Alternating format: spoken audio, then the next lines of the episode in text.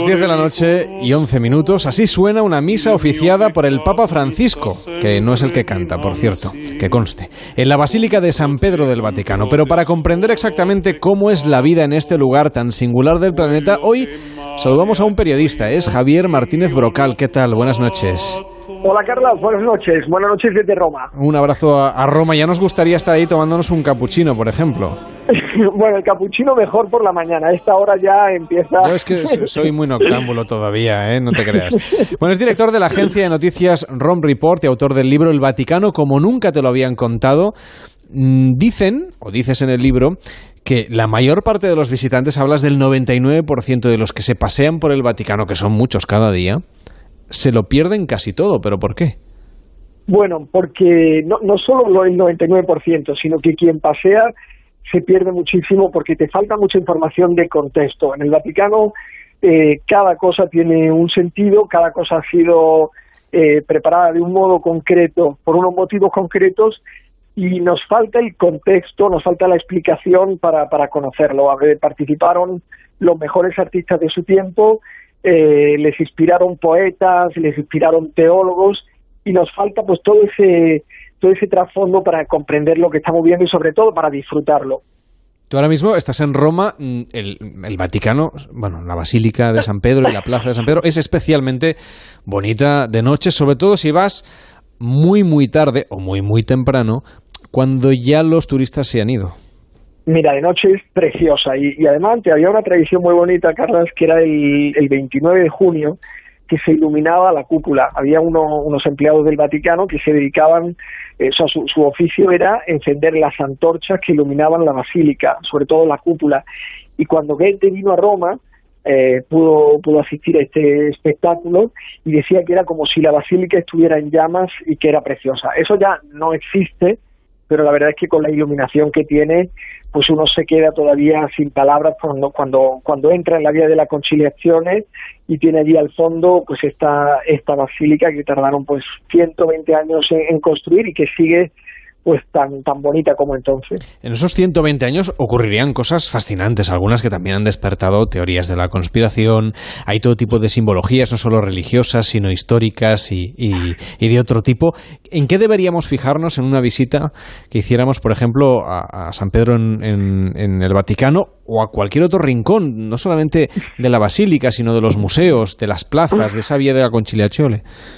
Sí, es muy difícil quedarse con una cosa, pero mira, yo cuando escribí el libro, cuando empecé a escribir el libro, a prepararlo, eh, me gustó afrontarlo como una especie de trabajo de detectives, de ir viendo cada cosa y preguntarme, ¿y esto por qué es así, no?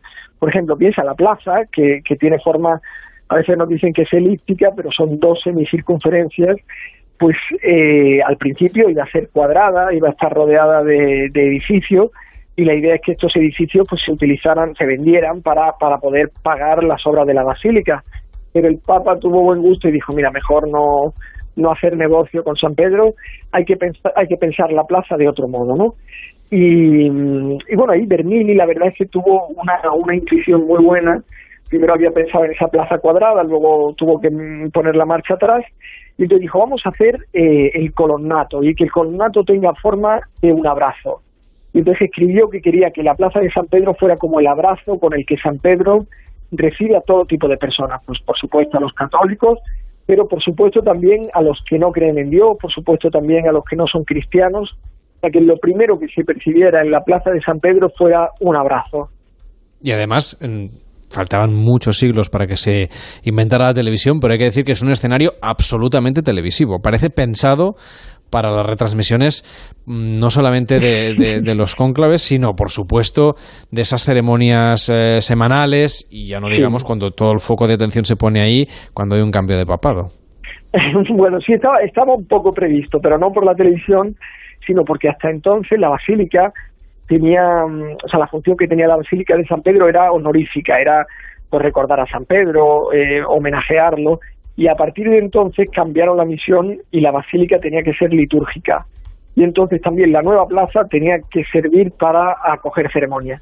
Y la verdad es que, por ejemplo, pues eh, son capaces de vaciar y de llenar la plaza en pocos minutos porque están muy bien comunicadas. ¿Y qué pasa, por ejemplo, dentro de los muros? En alguno de los lugares, eh, no solamente de, las habitaciones papales, de los apartamentos, etcétera, eh, ¿qué ocurre en, no sé, en algún rincón que tú hayas podido visitar del Vaticano y que normalmente esté cerrado para la mayor parte de visitantes? No, la verdad es que eh, uno, el, Vaticano es, un estado muy pequeño, mm, pues me parece no, llega a dos kilómetros cuadrados, eh, pero está lleno de, rincones espectaculares, no sé, además de la basílica. En el libro quizás me centro un poco más en la basílica y en la plaza, pero es muy interesante ver, por ejemplo, los palacios apostólicos. Eso es muy difícil entrar, era donde vivía Benedicto XVI y donde pues el Papa Francisco decidió no continuar viviendo y él ahora vive en Santa Marta. Pero eh, mandó cerrarlos, pero ¿de verdad que nadie usa ese espacio? Bueno, más que cerrar, o sea, mandó cerrar el apartamento en el que vivían. El apartamento papal, sí. Sí, y ese apartamento ahora lo usa él, pues los domingos por la mañana mm, sale por esa ventana para, para saludar y rezar el ángel pero ya eso está cerrado, está cerrado a calicanto. Alguna vez lo ha usado él para alguna reunión, pero pero no se usa, porque era... No, él, decía que no es que lo cerrara porque fuera lujoso, sino porque era una especie de embudo. Él tenía miedo a, quedarse encerrado. Él dice que le gusta eh, ver a personas reales con problemas reales. Y viviendo en la tercera, en el tercer piso del Palacio Apostólico, había demasiados filtros y no se cruzaba con gente normal. Mm. Pero Carles vez tiene esa oportunidad, sobre todo se puede ver, por ejemplo, abren, las puertas cuando el Papa nombra nuevos cardenales y te enseñan esas salas magníficas que son las que hay justo antes de la Capilla Sistina, pero no se ven en los museos vaticanos y vale la pena. Ahí, por ejemplo, están eh, las, se llama en italiano, le stanze di Rafael o las estancias de Rafael y son magníficas. Una de las cosas que cuentas en el, en el libro, por ejemplo, es la historia que hay detrás del obelisco enorme que, preside la plaza, con permiso de la basílica, evidentemente, y que además fue trasladado desde Egipto en unas condiciones absolutamente sorprendentes desde el punto de vista de la ingeniería. Y yo creo que hoy en día nos costaría trasladar algo así, sin embargo, lo hicieron posible hace tantos siglos. Así es, pero el problema era que se les había olvidado, y también mm, tampoco lo sabemos nosotros, cómo consiguieron trasladar el obelisco eh, desde el puerto de Ostia hasta la ciudad de Roma. Desde Egipcio, donde de Egipto el, emperador ordenó que hicieran un, barco que tuviera las mismas medidas del obelisco, fuera un poco más grande, pero a medida para trasladar al obelisco. Y fue muy divertido porque lo cubrieron con lentejas para que no se dañara durante, el, durante la travesía. Y cuando llegó al puerto de Ostia, eh, muy cerca de Roma, hubo más o menos mal, la, la, la, gente se acercó a comprar las lentejas, que era la novedad del momento del momento en Roma, unas lentejas exquisitas, egipcias. Y ese, a mí ese obelisco me interesa mucho porque ¿sabes? cuando cuando llego al Vaticano y se lo estoy enseñando a alguien, le, le pregunto si sabe por qué está ahí el Vaticano. Entonces que al lado del Vaticano estaba el circo de Nerón. Y cuando, cuando fue el incendio de Roma, Nerón decidió buscar un chivo expiatorio y decidió que habían sido los cristianos. Y entonces se cargó al jefe de los cristianos, que era un tal Pedro. Y se lo cargó ahí en su circo, en el circo de Nerón, y una de las últimas cosas que vio Pedro fue este obelisco. Entonces es bonito porque el obelisco da continuidad y ayuda también al visitante a enganchar con la historia de Pedro. En el, en el Vaticano todo, todo nos habla de este Pedro, que era pues un personaje muy interesante y quizá con la cantidad de obras de arte o con la pues con este edificio imponente pues la historia de Pedro se perdía. Y por eso también me interesaba también intentar recordar cómo pues el obelisco como otro otros elementos apuntan hacia la historia de este pescador y lo que hizo sus problemas cómo salía adelante y que quizás se perdían bueno y que es el centro digamos al final sus restos según la tradición están enterrados ahí Así es, bueno, ahí está por lo menos su tumba. No mm. sabemos si todavía quedan los restos. es probable que los, restos, es probable, fíjate, que los robaran. Hubo, ha habido varios saqueos de Roma a lo largo de la historia y es muy probable que en uno de estos se los robaran, porque se han robado de todo. O sea, los, mm, pues cuando vinieron eh, los últimos, fíjate, uno de los últimos saqueos fue de los soldados de Carlos V, que pues eran de españoles, pero también había italianos y, alemanes. Y decían que de los tres, los peores fuimos los españoles. Los que hicimos más daño dentro de la basílica la convertimos en un establo, metimos allí a los caballos, abrimos las tumbas de los papas y, bueno, de ahí sacaron, pues como enterraban al papa con sus anillos y con crucifijo, pues intentando saquear la ciudad eterna, se abrieron las tumbas de todos los papas. Y es probable que también robaran pues lo que quedase de, los, de los restos de Pedro. ¿Y alguna de esas cosas luego han acabado, esas cosas robadas del Vaticano, han acabado en museos? ¿Se tiene constancia de que estén en algún sitio? Mm, no, no, estas se han perdido. Hay, hay una pieza misteriosa que es una reliquia que era una de las más famosas que se veneraba en San Pedro, que es una reliquia muy interesante, que era el Santo Rostro, era el, velo de la Verónica. Y entonces también durante unas obras que hicieron para trasladar esas reliquias desaparecieron. Y algunos años después aparecieron en un pueblo italiano, pues que un, ellos dijeron, pues es divertido porque que, un misterioso personaje las llevó hasta su catedral, hasta un hasta un santuario y que bueno, y allí se quedaron, ¿no? Entonces probablemente era que uno de los que habían trabajado allí la había robado y las había llevado a su pueblo. Y tuvieron que inventarse un poco una historia, pues un, peregrino las ha traído hasta aquí y allí sigue, pero bueno, mm, se quedaron sin ella y no pasa nada, el Vaticano encontró una parecida también, poco a poco eh, los papas también decidieron, sobre todo Pablo VI, Mm, meter el contexto de las reliquias, ¿no? Como las reliquias son objetos devocionales que ayudan pues a, a entender más o menos la vida de un santo o, elementos de la pasión, pero no son elementos centrales. Son objetos devocionales que a quien sirven va bien, pero no es el centro de la fe. Y entonces pues también poco a poco se les ha ido dando menos importancia. Tú que has seguido, eh, en fin, como periodista, tanto al Papa Francisco como a su predecesor en el trono de la Iglesia en Roma, en el Vaticano, no sé si entre los corresponsales habláis de qué sucederá el día que uno de los dos no, sé, no sabemos evidentemente quién será primero, ya no esté, sobre todo en el caso del, del Papa Benedicto, porque eh, es evidente que, estamos en una situación, mm, en fin, histórica, porque hacía siglos que no se producía un, digamos, una renuncia al papado. ¿Cómo, prevéis vosotros que va a ser esto? No, no es que deseemos para nada que se precipite la noticia, pero, pero los periodistas siempre estamos pendientes de que estas cosas puedan ocurrir. Así que cuéntanos un poco qué está previsto en, el Vaticano. Está todo previsto. ya, me imagino. Claro, Benedicto ha hecho, la, la revolución de Benedicto es esta renuncia, ¿no? Porque él, fíjate que antes cuando los papas renunciaban, volvían a ser obispos o volvían a ser cardenales, ¿no? Pero Benedicto es el primero. Antes te refieres hace seis siglos, porque. Efectivamente, sí, sí, sí, sí, sí. Los, dos, vamos, los doce papas a lo mejor que ha habido que han renunciado antes, o, quizá menos siete, volvían a ser obispos o cardenales.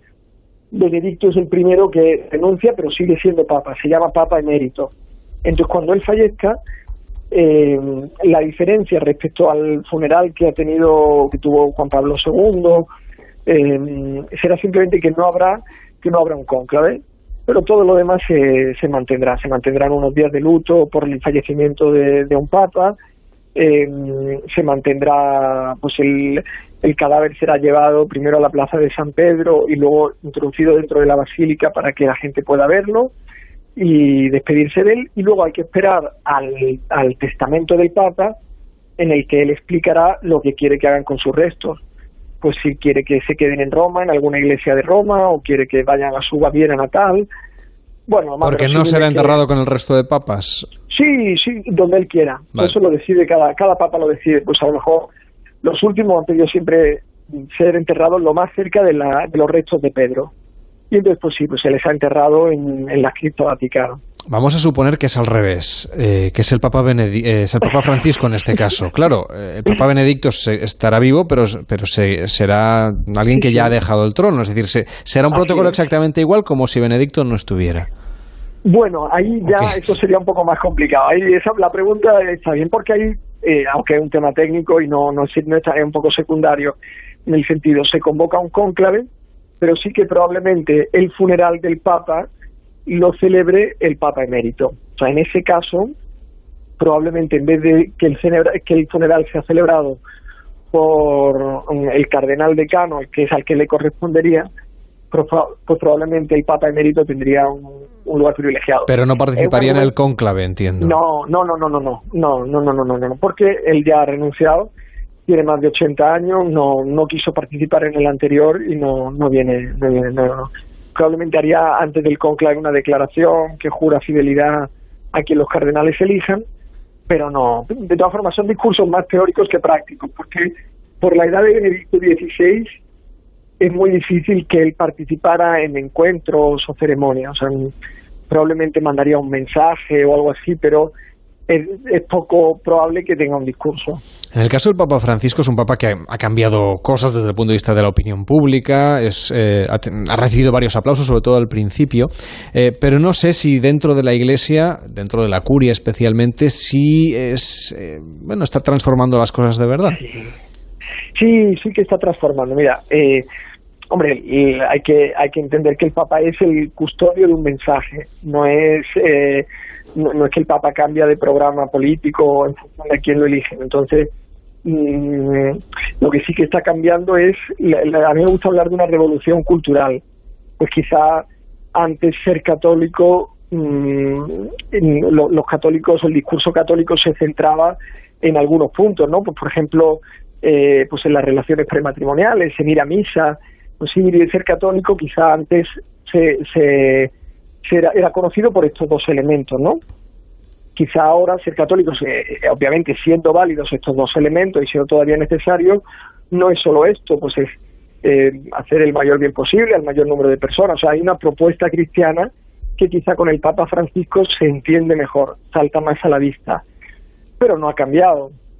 Yo creo que lo que lo que está cambiando es la, la revolución cultural y ya creo que es imposible que, mm, que las cosas vuelvan a la situación en la que estaban en el 2012. Es decir, uno no se imagina pues a un papa que vaya en un coche lujoso o uno no se imagina mm, a un papa que... Pero un concilio, ¿nos lo podemos imaginar en el medio plazo? Pues eso depende del Papa y del Espíritu Santo. Ya bueno, pero como alguien que está ahí informando sobre el Vaticano. Obviamente, sí, sí. Mm, lo que pasa es que yo quiero decir, yo todas las previsiones que he hecho, sea de papas, sea de cosas, me he equivocado. Bueno. Pero te doy mi opinión, me doy mi opinión. no, no lo veo ahora mismo probable. En el sentido, los papas, cuando se le ha preguntado por esto, sea Benedicto, sea papa, al Papa Francisco, lo que han dicho es que hay que poner en la práctica lo que se vio en el Concilio Vaticano II. Y una vez que eso ya se ha llevado a la práctica o que se ha asimilado de algún modo, se puede pensar en un nuevo concilio, pero invitan a descubrir lo que ya se habló en el anterior, ¿no? Yo cuando llegué aquí a Roma como, como periodista, una de las primeras cosas que, quise hacer era, venga, vamos a leer los textos de la última Asamblea General que tuvieron estos señores, que sería el Concilio Vaticano II, y vamos a ver qué es lo que, qué es lo que hay. Y efectivamente, debo decir que para mí muchas cosas fueron una sorpresa. Eh, y quizá pues por eso ni lo que dijo Benedicto ni lo que hizo Francisco me parecieron tan, me parecieron sorprendentes, sí, pero pero me parecieron coherentes con el resto del discurso. Era una sorpresa, quizá con los modos, pero no en el contenido. Pues te agradecemos muchísimo que hayas estado hoy en Pares y Nones. El libro que acaba de escribir Javier Martínez Brocal se llama El Vaticano como nunca te lo habían contado. Y por lo menos para los que vayan de vacaciones a Roma este verano, en cualquier época del año, o los que tengan curiosidad sobre la historia, sobre la historia del arte, o sobre un lugar tan importante como es la Ciudad del Vaticano, hay que leerlos lectura obligada. Que vayan muy bien este verano. Un abrazo fuerte hacia Roma y arrivederci. Pues un fortísimo abrazo. Muchas gracias. Buenas noches.